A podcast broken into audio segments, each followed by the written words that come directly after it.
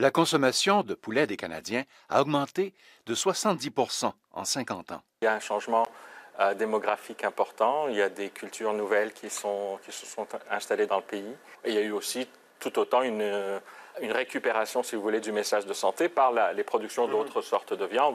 Malek Batal est professeur au département de nutrition de la Faculté de médecine de l'Université de Montréal. Un changement euh, démographique important. Il y a des cultures nouvelles qui, sont, qui se sont installées dans le pays.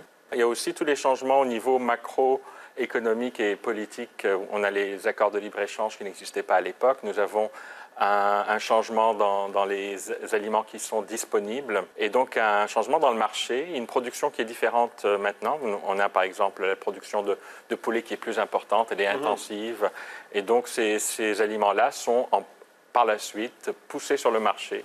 Et tout ceci influence euh, la consommation. Alors, il y a beaucoup, beaucoup d'informations euh, qui, euh, en fait, que les consommateurs peuvent lire et se sentent en fait en position de prendre des décisions aussi radicales que changer de diète ou changer la diète de leurs enfants. Le professeur Sylvain Charlebois de l'Université d'Alhousie, dans Nouvelle-Écosse, est spécialiste d'alimentation. 2014 a été une année euh, charnière pour euh, la viande, surtout pour le bœuf.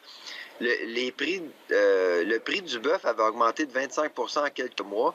Et c'est vraiment là, à mon avis, que les gens se sont intéressés à d'autres sources de protéines.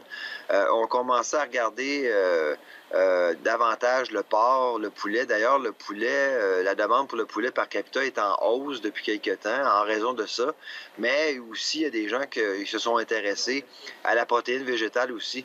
2004, depuis 2014, ça va extrêmement mal pour le bœuf. Manger du poulet plutôt que de la viande rouge est non seulement meilleur pour notre santé, mais aussi celle de l'environnement. En fait, éliminer la viande bovine et la remplacer par du porc et du poulet aurait un effet similaire sur notre empreinte écologique à la diète végétarienne. Selon un rapport de la FAO, 14,5 c'est ce que représente l'élevage animal en termes d'émissions de gaz à effet de serre. Évidemment, dans cette, dans cette industrie-là, la production, l'élevage bovin et euh, la production laitière sont les plus importants, les, les industries les plus importantes en termes d'émissions de gaz à effet de serre.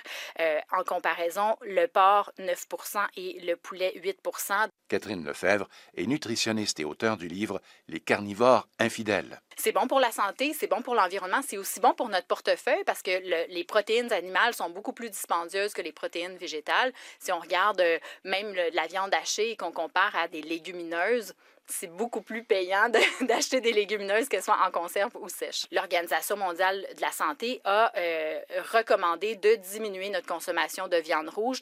Par viande rouge, l'Organisation mondiale de la santé entend le bœuf, le veau, le porc, l'agneau, le mouton, le cheval, la chèvre, passer de, la viande de bœuf au poulet, définitivement. Ça, c'est sûr que ça a un impact. Parce qu'en fait, la production de bœuf, par exemple, si on regarde au niveau de ne serait-ce que l'utilisation d'eau, euh, pour produire un gramme, un gramme, un seul gramme de protéines de bœuf, ça nous prend 112 litres d'eau.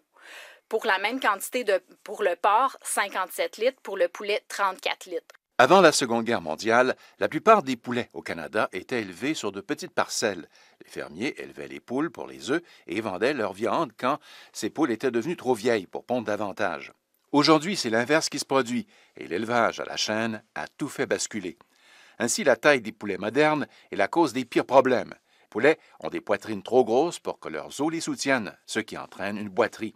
Leur poitrine les empêche aussi de s'entremêler pour s'accoupler. On s'entend euh, au Canada, euh, depuis qu'on a un nouveau code de pratique, on est vraiment, euh, c'est une question au goût du jour. C'est interdit depuis le 1er avril 2017 d'avoir des, de construire des nouvelles installations avec des chaînes en batterie. Et l'objectif, effectivement, c'est de s'en aller des, cages d'ici 15 ans.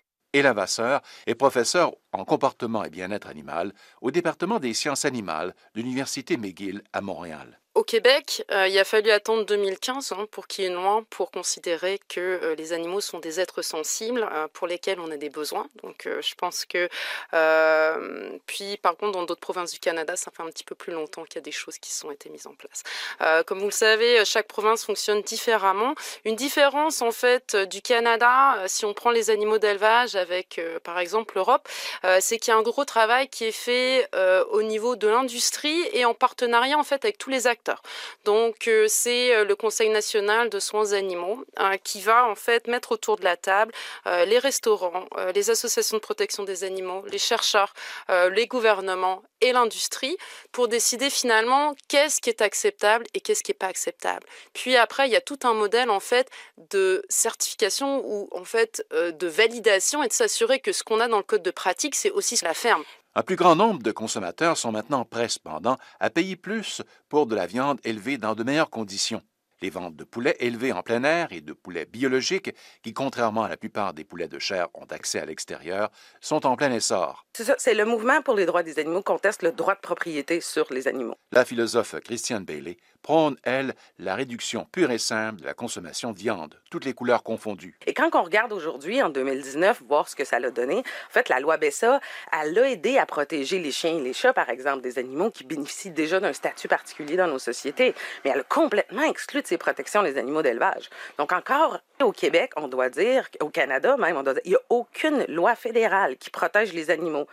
dans les élevages. C'est seulement durant le transport et durant l'abattage. Et au Québec, grâce à la loi BESA, les animaux d'élevage sont encore pas protégés par aucune loi. Quand on regarde les méthodes d'élevage, les élevages industriels, euh, moi, je, parle souvent des scientifiques, du spécialiste du bien-être animal, que ce soit pour les élevages ou les abattoirs, et euh, sont convaincus, en fait, que les élevages industriels font beaucoup moins souffrir individuellement les animaux que les, les, abattoirs dans l'arrière-cour avec des couteaux mal aiguisés, du monde qui ne savent pas comment faire ça. Euh, donc, mais précisément, mon, une des grosses questions que je pense qu'on passe beaucoup trop de temps et on fait pratiquement exprès pour éviter les grandes questions lorsqu'on se pose simplement la question sur comment est la manière dont on exploite les animaux, donc simplement sur la souffrance. Si on commence à se poser des questions non pas sur les manières dont on exploite les animaux, mais sur pourquoi on le fait, sur la raison pour laquelle on le fait. Il n'y a plus une si grosse différence entre les méthodes d'élevage traditionnelles ou euh, l'élevage industriel. Toute forme d'élevage repose sur le fait de brimer l'intégrité physique des animaux en les mutilant de diverses façons, de les tuer au bout de la ligne et de les empêcher de vivre leur vie comme ils l'entendent. Un reportage de Radio-Canada International.